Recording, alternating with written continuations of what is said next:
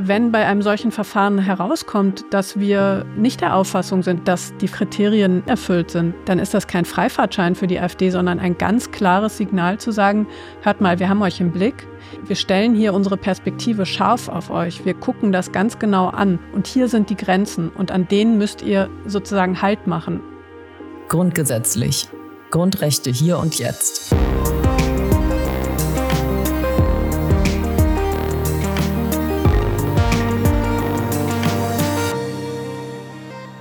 Herzlich willkommen zur vierten Folge von Grundgesetzlich, dem Podcast der Gesellschaft für Freiheitsrechte. Mein Name ist Janina Zillikens McFadden und mich hat, wie viele von euch vielleicht auch, in den letzten Wochen ein recht ungutes Gefühl begleitet.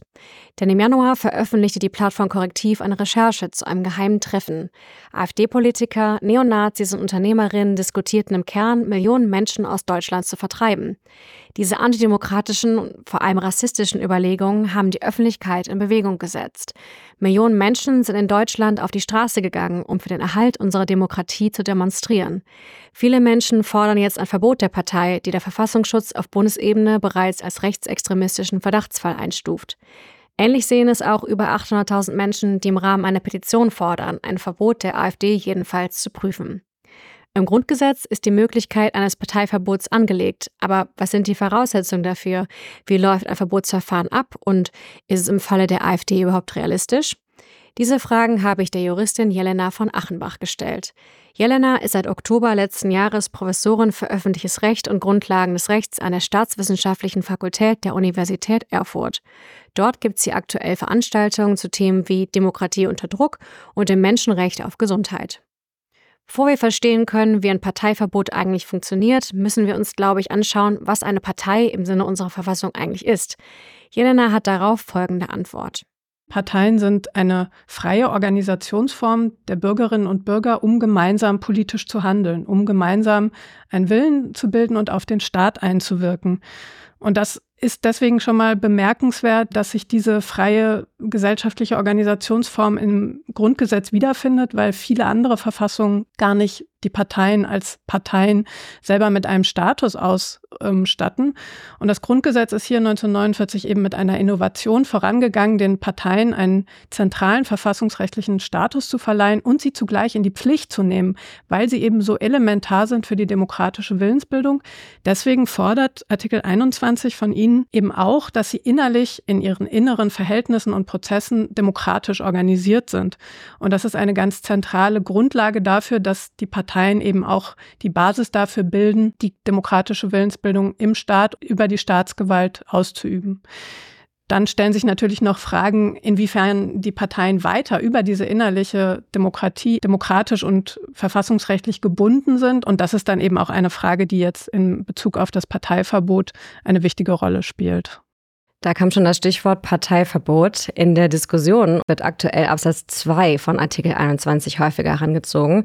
Da heißt es, ich lese es mal gerade vor, Parteien, die nach ihren Zielen oder nach dem Verhalten ihrer Anhänger darauf ausgehen, die freiheitliche demokratische Grundordnung zu beeinträchtigen oder zu beseitigen oder den Bestand der Bundesrepublik Deutschland zu gefährden, sind verfassungswidrig. Nehmen wir den Absatz mal ein bisschen auseinander, um alle mitzunehmen. Was ist denn eigentlich die freiheitlich-demokratische Grundordnung? Die freiheitlich-demokratische Grundordnung ist das materielle Schutzgut des Parteiverbots, ist also das, was durch ein Parteiverbot geschützt werden soll. Und die freiheitliche demokratische Grundordnung ist das Elementarkonzept des freiheitlichen und demokratischen Grundgesetzes sind. Also das sind die Kernelemente dessen, was den Charakter des Grundgesetzes ausmacht. Das hat also in der neueren Rechtsprechung des Bundesverfassungsgerichts auch eine konkretere Deutung angenommen. Das Bundesverfassungsgericht macht da im Wesentlichen drei Elemente aus. Das erste ist die Menschenwürde, der Kernwert, der Fundamentalwert der Verfassung und dann kommen dazu wesentliche Gehalte von Demokratie und Rechtsstaat. Und diese drei Grundsätze buchstabiert das Gericht dann etwas näher aus. Es kommt allerdings immer darauf an, dass nicht alles, was wir irgendwie heute unter der gegebenen politischen Ordnung als Teil von Demokratie und Rechtsstaat insbesondere verstehen, durch diese freiheitliche demokratische Grundordnung gewährleistet ist, sondern dass es bestimmte Wesens- und Kernelemente sind. Ganz wichtig ist aber eben in der neueren Rechtsprechung des Bundesverfassungsgerichts die Menschenwürde als Bestandteil und Gewährleistung der freiheitlichen demokratischen Grundordnung, denn die ist ja jenseits der institutionellen Fragen von Demokratie und Rechtsstaat eine auf den Einzelnen, auf die Einzelnen bezogene Gewährleistung, die natürlich gerade in den aktuellen Streitfällen oder den aktuellen Auseinandersetzungen auch mit der AfD eine ganz zentrale Rolle spielt. Denken wir an dieses Treffen, über das Korrektiv berichtet hat, wo es um, Schlag, um das Schlagwort oder um dieses rassistische und mit der Menschenwürde sehr wahrscheinlich nur ganz schwer vereinbare Konzept der Remigration geht. Da liegen im Moment auch die politischen Streitfragen in der Auseinandersetzung mit der AfD. Die liegen zum Teil bei den institutionellen Fragen von Demokratie und Rechtsstaat, aber ganz zentral auch bei der Menschenwürde würde. In dem Absatz ist auch die Rede von den Zielen der Partei bzw. dem Verhalten der Anhänger und Anhängerinnen, die die Grundordnung, die du gerade erklärt hast, beeinträchtigen oder beseitigen. Was würde denn als Gefahr gelten und was fällt denn eigentlich überhaupt darunter? Die Gefährdung oder Beeinträchtigung oder Beseitigung, wie es im Grundgesetz heißt, das ist die Beseitigung erstmal eines der Elemente der drei geschützten Rechtsgüter, also von Menschenwürde, Demokratie und Rechtsstaat. Und ansonsten geht es auch um eine Funktionsbeeinträchtigung. Das ist gar nicht so der Kernpunkt meines Erachtens, um den es in der Frage des Parteienverbots geht, sondern die Frage ist vielmehr, ist denn die Partei wirklich nach ihren Zielen oder dem Verhalten ihrer Anhänger darauf aus? Geht sie darauf aus, diese freiheitliche demokratische Grundordnung zu beeinträchtigen oder zu beseitigen. Und das ist der Kernpunkt, weil da muss es irgendwie ein Handeln der Partei geben, das über das bloße Bekennen zu verfassungsfeindlichen Zielen hinausgeht. Es geht mit dem Parteiverbot nicht darum, irgendwie eine Gesinnung oder eine politische Richtung zu verbieten oder vom politischen Wettbewerb damit auszuschließen, sondern es geht darum, dass es ein Gefahrenschutz ist. Also es geht darum, dass die Partei bekämpfend sich gegen die freiheitlich-demokratische Grundordnung richtet, dass sie planvoll handelt und vorbereitet, die Elemente der freiheitlichen demokratischen Grundordnung aus dem Weg zu schaffen, um eine andere Grundordnung zu etablieren. Deswegen ist also von diesem Verbotsgedanken gar nicht jetzt die Parteiprogrammatik als bloßes Gesinnungsinstrument oder Gesinnungsdokument erfasst, sondern erst dieses aktive kämpferische Handeln. Wobei man ja schon unterstellen könnte, dass das Parteiprogramm die Grundlage für Handeln ist. Also zum Beispiel auch sowas wie Reden, die jetzt höhere Funktionäre halten, die muss man ja irgendwo auch ernst nehmen. Klar, das Parteiprogramm ist eine ganz wesentliche Grundlage, um zu erschließen, ob denn die Partei in diesem Sinne darauf ausgeht, die freiheitliche demokratische Grundordnung zu beseitigen oder zu beeinträchtigen. Es kommt allerdings nicht nur auf das Programm an, denn im Programm kann man ja erstmal vieles schreiben und man weiß von der AfD auch, dass sie ihr Programm gerade darauf ausrichtet, die Grenzen des Parteiverbots sozusagen oder der Verfassungsfeindlichkeit nicht zu überschreiten. Sie wird da auch verfassungsrechtlich beraten sondern das Parteiverbot in dieser Perspektive nimmt man eben auch in den Blick, in der Tat. Wie handeln die Funktionäre? Was sagen die Funktionäre? Aber auch was tun und sagen die weiteren Anhänger, also etwa die Parteimitglieder, also die Teilverbände der Partei etc. Also da stellen sich dann, und das ist im Hinblick auf die AfD besonders wichtig, Zurechnungsfragen. Denn die Frage, ob die Partei verfassungsfeindlich ist, das ist nicht gleichzusetzen mit dem allgemeinen gesellschaftlichen Urteil oder mit dem breiten gesellschaftlichen Urteil, dass die AfD viele unerträgliche Dinge sagt und dass es viele Vertreter der Partei wie Höcke und andere gibt, die wirklich unerträgliches und widerliches Zeug in die Republik sprechen, sondern es geht darum, ob das Handeln der Parteimitglieder und Anhänger auch in einer Weise systematisch der Partei als solcher zurechenbar ist, dass das ein Parteiverbot trägt.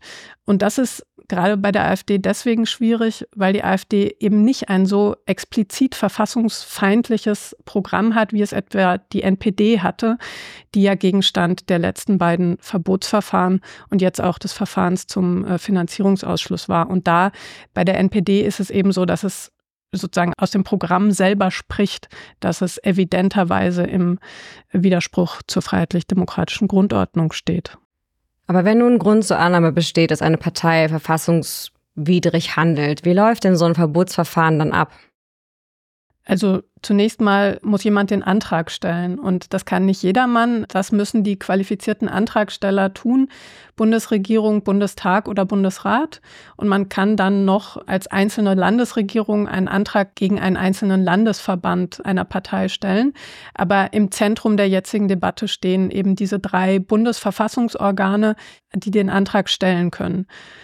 Wenn dieser Antrag gestellt wird, heißt das noch nicht, dass das Bundesverfassungsgericht sofort und ohne weiteres in eine mündliche Verhandlung geht, also sich tatsächlich inhaltlich mit dem Antrag auseinandersetzt, sondern es gibt ein Vorverfahren und das ist auch ziemlich einzigartig, nicht ganz einzigartig, aber doch ein ziemliches Alleinstellungsmerkmal von diesen Verbots- und Verwirkungsverfahren, von Verfahren der wehrhaften Demokratie.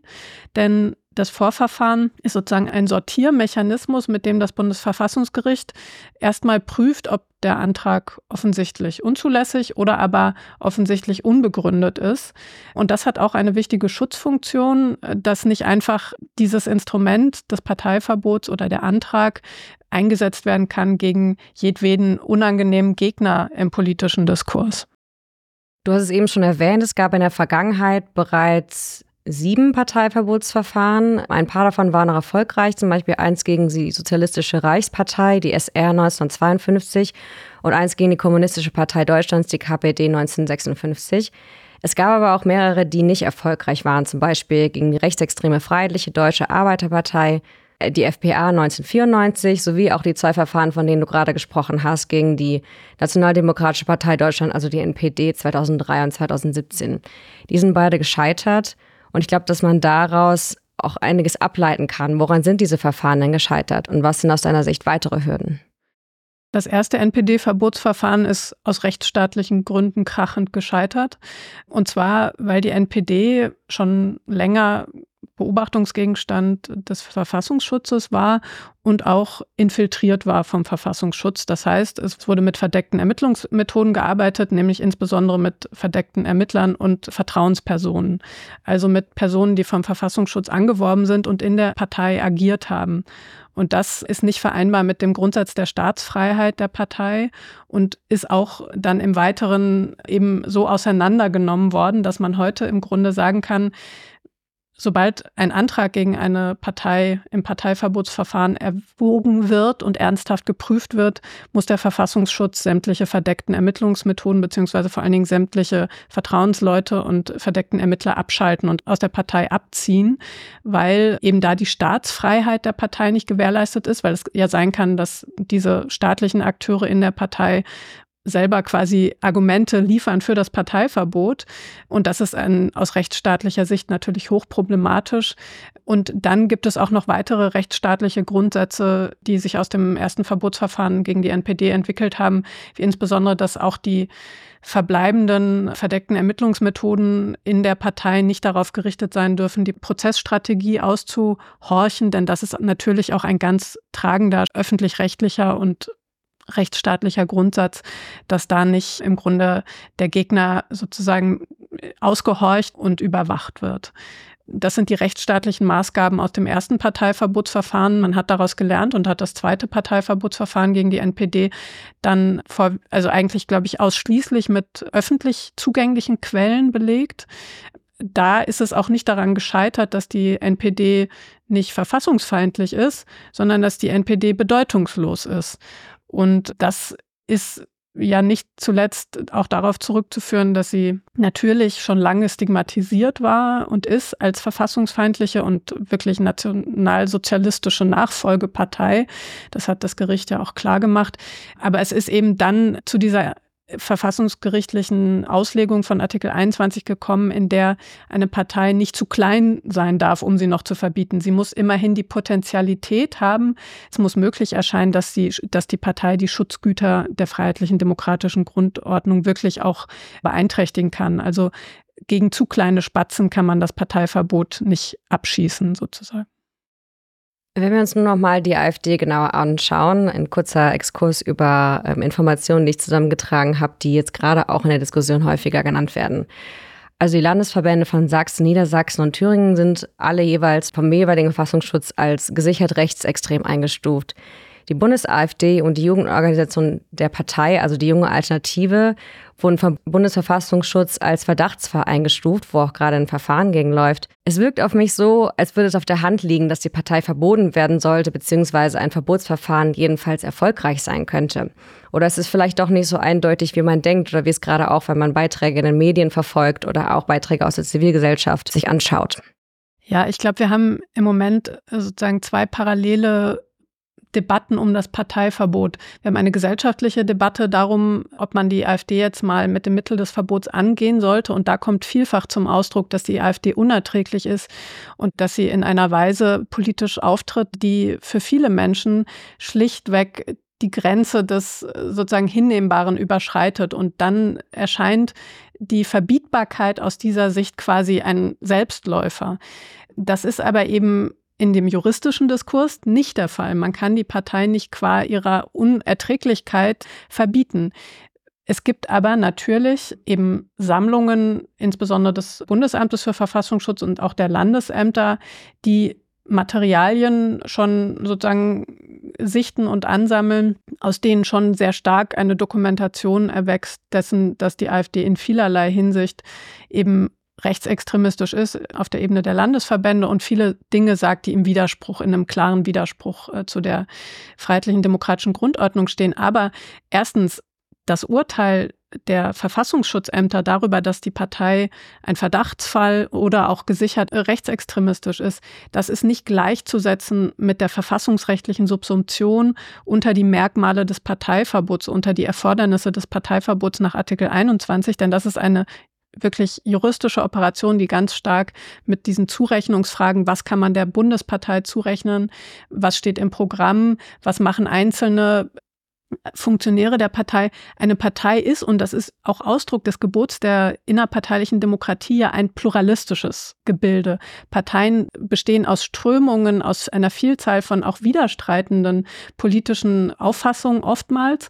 Und deswegen kann man nicht eine Strömung oder einen Akteur für das Ganze setzen. Und deswegen muss man eben sehr klar diese juristische Prüfung erstmal vornehmen und da bin ich mir bei der AfD nicht zweifelsfrei sicher, dass man sie verbieten kann.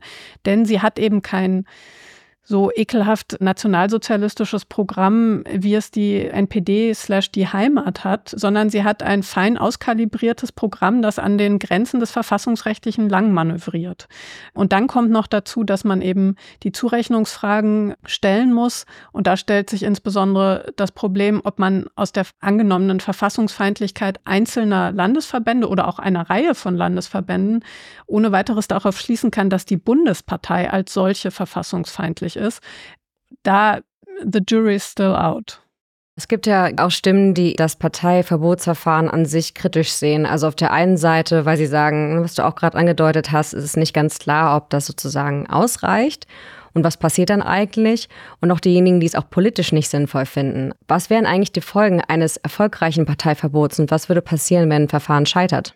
Also ein erfolgreiches Parteiverbot gegen die AfD wäre in Deutschland schon aufgrund von deren Größe und aktueller Bedeutung im politischen Diskurs äh, ziemlich präzedenzlos. Wir haben es ja nicht mit einer Mini-Partei zu tun, sondern eben mit einer 30 Prozent Plus-Minus-Partei. Und das bedeutet auch, dass man einen sehr großen sozusagen Durchsetzungsaufwand treiben muss, erstmal um die Mandatsträger aus den Parlamenten zu entlassen.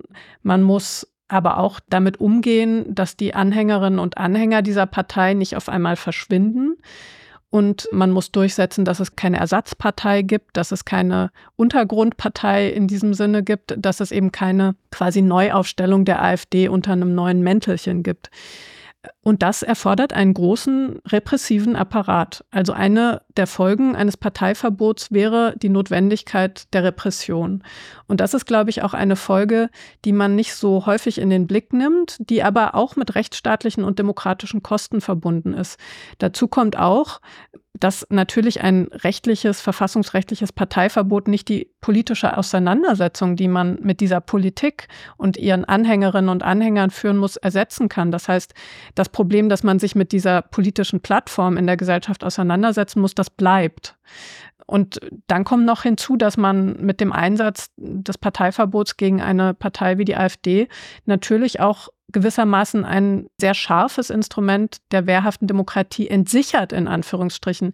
Das heißt, man muss auch die Langzeitfolge berücksichtigen, ob dieses Instrument in Zukunft nicht vielleicht leichtgängiger gegen anstrengende, vielleicht unliebsame Parteien eingesetzt wird. Und das alles sind gesellschaftliche und auch verfassungsrechtlich, verfassungspolitische Folgen eines Parteiverbots, die man nicht vergessen darf in einer kurzfristigen Betrachtung dessen, dass man die AfD gerne loswerden möchte.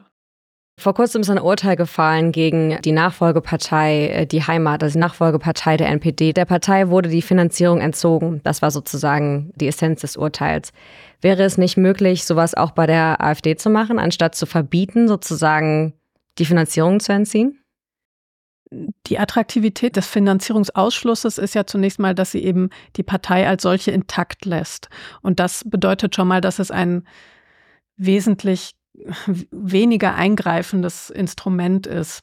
Andererseits hat sich jetzt in der Entscheidung über den Finanzierungsausschluss der NPD-Nachfolgepartei Die Heimat gezeigt, dass die Voraussetzungen, dass die materiellen Kriterien eigentlich dieselben sind wie beim Parteiverbot, bis auf dieses Kriterium der Potentialität. Und das ist nun bei der AfD eben nicht das Problem, weil die AfD so groß ist und so viel Mandate hat, so viel Organisationskraft verkörpert. Wenn man unterstellt, dass die Kriterien eines Verstoßes gegen die freiheitlich-demokratische Grundordnung gegeben werden, wären, dann hätte man eigentlich die Frage, ja, warum dann nicht gleich ein Verbot, denn die Potentialität ist ja gegeben. Zudem hat auch der Ausschluss von der Parteifinanzierung doch sehr starke Auswirkungen erstmal auf die Wettbewerbssituation einer Partei, denn alle anderen Parteien bekommen eben immer so 50 Prozent der Parteifinanzierung oder der Mittel der Parteien kommen aus der öffentlichen Parteifinanzierung. Also man hat damit schon so einen sehr erheblichen Eingriff in den Parteienwettbewerb. Das ist also auch nicht folgenlos. Dann kommt aber wiederum auf der anderen Seite hinzu, dass also die Zahlen, die ich jetzt im öffentlichen Raum gehört habe, die Partei, die AfD zuletzt ungefähr so 11 Millionen Euro aus der Parteienfinanzierung erhalten hat, das ist jetzt auch nicht irre viel. Das ist etwas, was die vielen mittelständischen und sonstigen unternehmerischen Freundinnen und Freunde der AfD vielleicht auch mit ein paar generösen Überweisungen ausgleichen würden. Und es gäbe vielleicht auch ein gesteigertes sozusagen Mobilisierungspotenzial der AfD aus einem solchen Ausschluss aus der öffentlichen Finanzierung heraus. Ja, also ich glaube, der Weg über die Parteifinanzierung ist wahrscheinlich, wenn man sich zu einem Antrag entscheidet im Rahmen des Artikel 21, nicht der zentrale Weg oder es nicht hilft einem aus den Schwierigkeiten nicht wirklich heraus, also auch aus den Zurechnungsfragen. Und letztlich sind die materiellen Anforderungen eben nicht niedriger. Die Frage, ob zum Beispiel von Aussagen einzelner Funktionäre oder von, sagen wir mal, Geschehnissen, Gegebenheiten in einzelnen Landesverbänden auch auf den Bund zu schließen, ist es gar nicht mal so einfach.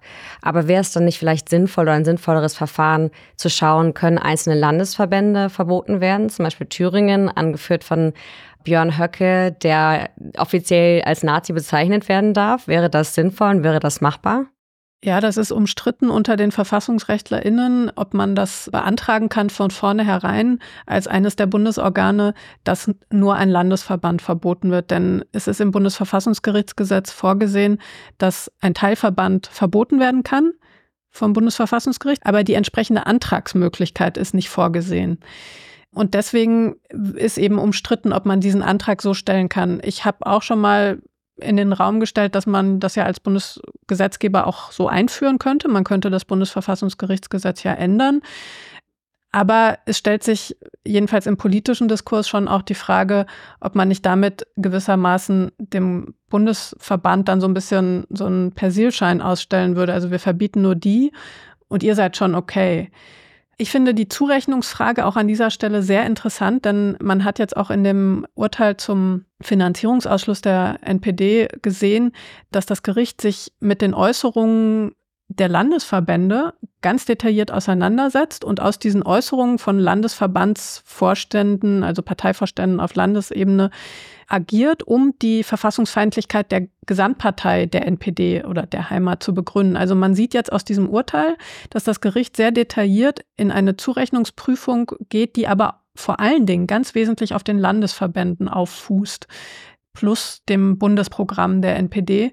Und ich finde, dass man aus diesem Urteil jedenfalls sehen kann, dass die Landesverbände eine erhebliche Rolle auch im Urteil, also in der sozusagen Entscheidungsfindung gegen die Bundespartei eine Rolle spielen. Die Frage stellt sich, ob die AfD-Bundespartei aufgrund des Nicht-Einschreitens gegen die extremistischen Landesverbände als solche schon verfassungsfeindlich ist. Denn es gibt parteienrechtlich Möglichkeiten der Bundespartei, einzelne Landesverbände auszuschließen und die Verfassungsfeindlichkeit oder die rechtsextremistische Ausrichtung eines Landesverbandes wäre ein solcher legitimierender Grund, einen Landesverband auszuschließen. Und die Frage ist also, ob man aus dem Nicht-Ausschließen, aus dem Dulden quasi von mehreren rechtsextremistischen Landesverbänden schon darauf schließen kann, dass die Bundespartei das aktiv duldet und damit auch letztlich verfassungsfeindlich ist. Ich bin mir nicht ganz sicher, dass man es rein aus so einer Zurechnungsoperation machen kann, ob nicht zusätzlich auch ein wesentliches eigenes verfassungsfeindliches Ausgehen der Bundespartei erforderlich ist. Aber jedenfalls sehen wir aus dem neuesten Urteil eben zur NPD, finde ich, dass die Landesverbände eine ganz erhebliche Rolle spielen bei der Prüfung auch der Verfassungsfeindlichkeit der Bundespartei. Aber es gibt noch kein Instrument, nach dem man sagen könnte, man verbietet nur einen Landesverband. Es müsste quasi aus der Partei selber kommen. Der Bundesvorstand könnte den Landesverband Thüringen ausschließen. Das ist in Paragraph, ich glaube, 16 Parteiengesetz angelegt. Das ist anerkannt, dass einzelne Landesverbände ausgeschlossen werden können. Aber im Bundesverfassungsgerichtsgesetz ist ein solcher Antrag, der nur gegen eine Landespartei gerichtet ist, bislang eben nur für eine Landesregierung vorgesehen. Jetzt muss man aber wissen, dass etwa die Thüringer Landesregierung dezidiert sagt, sie wird keinen Antrag gegen die AfD Thüringen stellen. Das ist eine politisch, finde ich, legitime Äußerung. Es gibt ja keine aus meiner Sicht keine verfassungsrechtliche Pflicht, einen solchen Antrag zu stellen. Aber wir haben eben im Bundesverfassungsgerichtsgesetz erstmal keine Möglichkeit oder jedenfalls keine ausdrückliche Eröffnung eines Verbotsantrags, der nur gegen eine Landespartei gerichtet ist. Und auch der Verbotsantrag gegen die Bundespartei kann ja nur aus dem Bundestag oder dem Bundesrat oder der Bundesregierung kommen. Und da drängt ja die Zivilgesellschaft oder die Öffentlichkeit im weitesten Sinne gerade auch drauf. Es gibt diese Petition von Init mit über 800.000 Personen, die unterzeichnet haben, Menschen gehen auf die Straße und so weiter. Hältst du es für sinnvoll, dass so ein Prüfverfahren, also wenn ich es richtig verstehe, ist dieses Prüfverfahren nochmal diesem Vorverfahren vorgelagert? Also Prüfverfahren bedeutet, dass dann in den äh, politischen Organen geprüft wird und eben außerhalb der Gerichte. Also dann findest du es sinnvoll, dass das durchgeführt wird und was würde das bedeuten, wenn da ein Ja oder ein Nein rauskommt? Ich denke, das ist sinnvoll. Man kann nicht auf Dauer geschaltet eine Verbotsdebatte über die AfD führen, ohne sich irgendwann auch zu vergewissern, ob jetzt der Moment gekommen ist, indem man erstmal aus dem politischen Raum heraus urteilt, dass jetzt aus eigener Willensbildung und Meinungsbildung heraus die Verbotskriterien erfüllt sind. Man kann das nicht ewig so als Debatte laufen lassen. Wir schließen es nicht aus, aber wir machen es auch nicht. Das hat auch demokratische Kosten und ist kein demokratischer Dauermodus, so über eine Partei zu sprechen. Deswegen halte ich es für sinnvoll, dass zu prüfen, ob nach sozusagen ExpertInnen-Auffassung die Voraussetzungen eines Parteiverbots erfüllt sind. Das erfordert eben zunächst mal die Sichtung der gesammelten Materialien über das, was die AfD äußert, tut und programmatisch vorhat und wie sie auch agiert. Das Bundesverfassungsgericht sagt ausdrücklich, es kommt nicht nur auf das Programm an, sondern darauf, was der wirkliche Wille der Partei ist. Also man muss sich auch nicht nur das Programm anschauen und dann sagen, ah ja, danach ist ja alles okay, sondern man muss und kann eben auch weitere Belege heranziehen. Und ich denke, es ist sinnvoll, das zu prüfen. Und wenn bei einem solchen Verfahren herauskommt, dass wir nicht der Auffassung sind, also wir, die Allgemeinheit, die politische Allgemeinheit jetzt oder insbesondere dann eben auch die Verfassungsorgane, dass die Kriterien erfüllt sind, dann ist das kein Freifahrtschein für die AfD, sondern ein ganz klares Signal zu sagen, hört mal, wir haben euch im Blick. Wir stellen hier unsere Perspektive scharf auf euch. Wir gucken das ganz genau an. Und hier sind die Grenzen. Und an denen müsst ihr sozusagen Halt machen. Also einmal zu prüfen, findest du per se nicht problematisch. Also ich finde nicht, dass es problematisch ist, in eine offene Prüfung zu gehen. Problematisch ist es vielmehr, wenn man sich auf irgendwas festlegt, ohne dass man sozusagen die hinreichenden tragfähigen juristischen Grundlagen dafür hat. Deswegen halte ich es auch nicht für problematisch, wenn bei einem ernsthaften Prüfverfahren herauskommt, dass man die Voraussetzungen derzeit noch nicht für gegeben hält oder derzeit einfach die hinreichenden Belege nicht vorliegen hat. Ich glaube, das kann ein ganz klares Signal auch an die AfD sein, dass sie unter gesellschaftlicher, demokratischer Beobachtung steht in Bezug auf ihre Ziele. Und das ist auch ein diskursives Zeichen, das man damit setzt, ohne dass man jetzt zwangsläufig ein Verbot beantragt. Also es ist ein demokratisches Mittel, mit dem man ein Signal sendet und sagt, okay, wir beobachten das und selbst wenn da ein Nein rauskäme, würde das nicht bedeuten, dass man nicht weiter beobachtet, sondern man sagt, wir haben das im Blick. So würde ich das sehen. Also deswegen würde ich da auch keine Scheu davor haben, jetzt, nachdem eben mehrere Landesverbände rechtsextremistisch sind, nachdem die AfD Prüffall ist oder Verdachtsfall, nachdem also jetzt auch schon aus den Verfassungsschutzämtern heraus, insbesondere auch aus dem Bundesamt, doch so sich die Hinweise verdichten, dass sie einen ziemlich erheblichen Materialberg haben, der für eine verfassungsfeindliche Haltung der Partei und ein verfassungsfeindliches Handeln der Partei spricht. Also in der Tat ist dieses Verfahren, das in Nordrhein-Westfalen jetzt demnächst vor dem OVG Münster geführt wird, schon ein wichtiger Moment in diesem Diskurs, denn auch wenn die Beurteilung durch den Verfassungsschutz nicht gleichzusetzen ist mit dem juristischen Urteil der Verfassungsfeindlichkeit der Partei werden da natürlich doch die Belege bewertet, um die es geht. Und da werden auch schon die Zurechnungsfragen behandelt. Und deswegen glaube ich, dass das schon ein, ein wichtiger Moment ist, jetzt auch in die ernsthafte Prüfung einzutreten. Das Verfahren, was am Oberverwaltungsgericht NRW geführt wird, die mündliche Verhandlung ist jetzt am 12. März. Ähm, Nochmal kurz zur Erinnerung, da geht es darum, dass die Bundes-AfD und auch ihre Jugendorganisation Junge Alternative als Verdachtsfall eingestuft worden sind. Vielleicht könnten wir an der Stelle nochmal kurz erklären, die Begrifflichkeiten. Also es gibt Prüffall, Verdachtsfall, gesichert rechtsextrem. Kannst du das für uns kurz einordnen? Das ist gar nicht so leicht einzuordnen, ehrlich gesagt. Das ist nämlich auch gar keine äh, strikte gesetzliche Terminologie. Das ist eher eine äh, verfassungsschutzinterne Kategoriebildung, die anknüpft dabei, welche Voraussetzungen für den Einsatz bestimmter nachrichtendienstlicher Ermittlungsmethoden gelten. Also für den Einsatz der verdeckten Ermittlungsmethoden der Nachrichtendienste gelten eben Anforderungen, nach denen tatsächliche Anhaltspunkte für verfassungsfeindliche Bestrebungen vorliegen müssen. Das Diktum, eine Partei sei erwiesen rechtsextremistisch, ist dann sozusagen die normative Gesamtbewertung der Auswertung aller Belege, Materialien, Ermittlungsergebnisse durch den Verfassungsschutz. Also das ist nichts, was der Gesetzgeber so als Kategorien gebildet hat, um daran unmittelbar die Frage des Einsatzes eines Parteiverbotsantrags zu knüpfen. Und doch geht die AfD dagegen vor. Es ist jetzt ein Berufungsverfahren. Sie wehren sich gegen die Einstufung als Verdachtsfall. Glaubst du, dass dieses Urteil nochmal Wind in die Sache bringt und neue Erkenntnisse bringen könnte, auch mit Blick auf ein Parteiverbotsverfahren? Klar, zunächst mal muss man sagen, es ist völlig legitim, sich gegen diese Einordnung und auch die Kommunikation dieser Bewertungen in die Öffentlichkeit hinein sich dagegen zu wenden und dagegen Rechtsschutz zu suchen. Das ist ein rechtsstaatlich vorgesehenes und zu akzeptierendes Verhalten. Denn natürlich hat auch diese Einstufung nach den Kategorien der Nachrichtendienste Auswirkungen für die Partei in der Öffentlichkeit und dass Leute von der staatlichen Einschätzung der Partei dann Kenntnis nehmen und danach ähm, vielleicht ihre Wahlentscheidungen treffen. Natürlich geht davon eine große Signalwirkung in den politischen Raum aus und auch in den juristischen Raum, denn es ist eben der Verfassungsschutz, der in unserem System der wehrhaften Demokratie diese Aufgabe trägt, die Materialien zu sammeln über eine mögliche Verfassungsfeindlichkeit einer Partei. Das ist also schon eine wichtige Funktion und Aufgabe, die der Verfassungsschutz hier übernimmt. Und natürlich ist dementsprechend auch die Kategorisierung, die der Verfassungsschutz aufgrund seiner Ermittlungen äh, vornimmt, ein wichtiges Signal. Aber ich möchte nochmal betonen, dass das nicht gleichzusetzen ist mit dem Subsumptionsvorgang, der im Rahmen der Prüfung eines Parteiverbotsverfahrens stattfindet und stattfinden muss. Abschließend noch ein kleiner Exkurs, denn es gibt im Grundgesetz noch ein anderes Instrument zum Schutz vor Verfassungsfeinden, das gerade viel diskutiert wird, nämlich Artikel 18. Wir gehen nochmal zurück nach Thüringen. Es wird nämlich eine Zivilgesellschaft gefordert, dass Björn Höcke grob gesagt die Grundrechte aberkannt werden sollen. Es gibt nämlich diesen Artikel, in dem steht, Nochmals grob zusammengefasst, wer bestimmte Grundrechte, also zum Beispiel die Freiheit der Meinungsäußerung, insbesondere die Pressefreiheit, die Versammlungsfreiheit und das Asylrecht zum Kampfe gegen die freiheitliche demokratische Grundordnung missbraucht, verwirkt, also verliert diese Grundrechte. Das heißt, das Bundesverfassungsgericht könnte einer individuellen Person ihre Grundrechte aberkennen. Wäre das sinnvoll im Kampf gegen rechts? Ich glaube nicht, dass das ein Instrument ist, das die in es gesetzten Hoffnungen erfüllen könnte.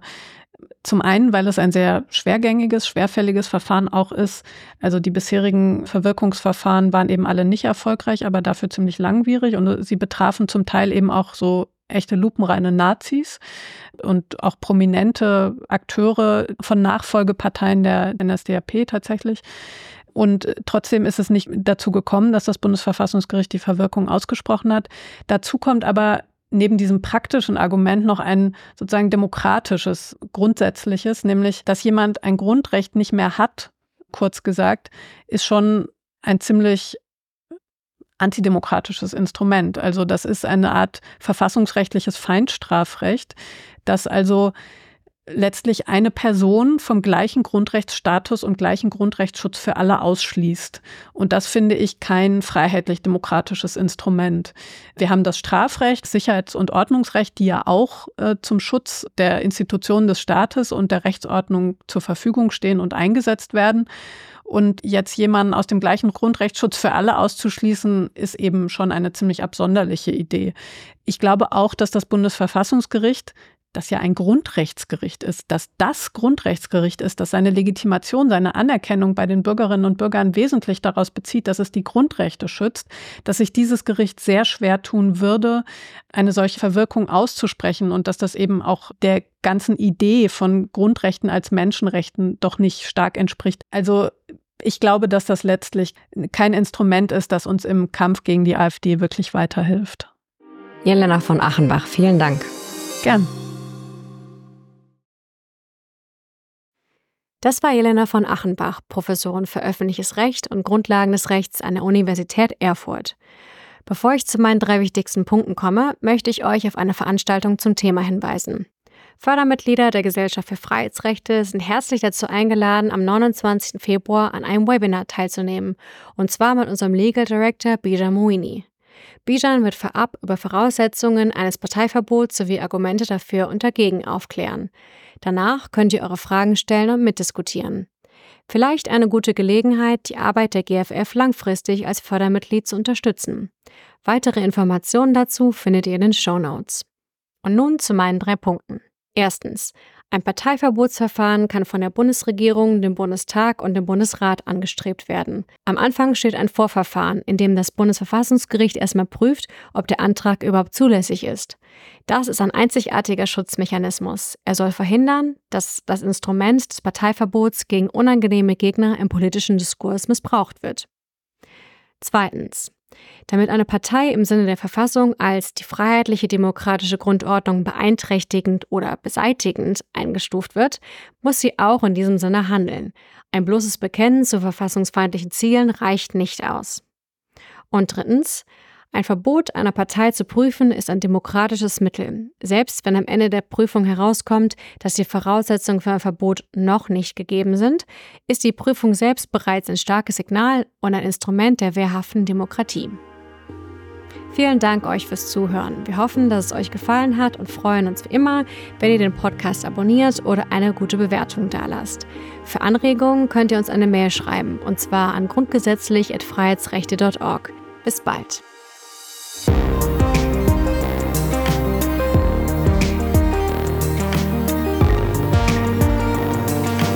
Grundgesetzlich. Grundrechte hier und jetzt. Der Podcast.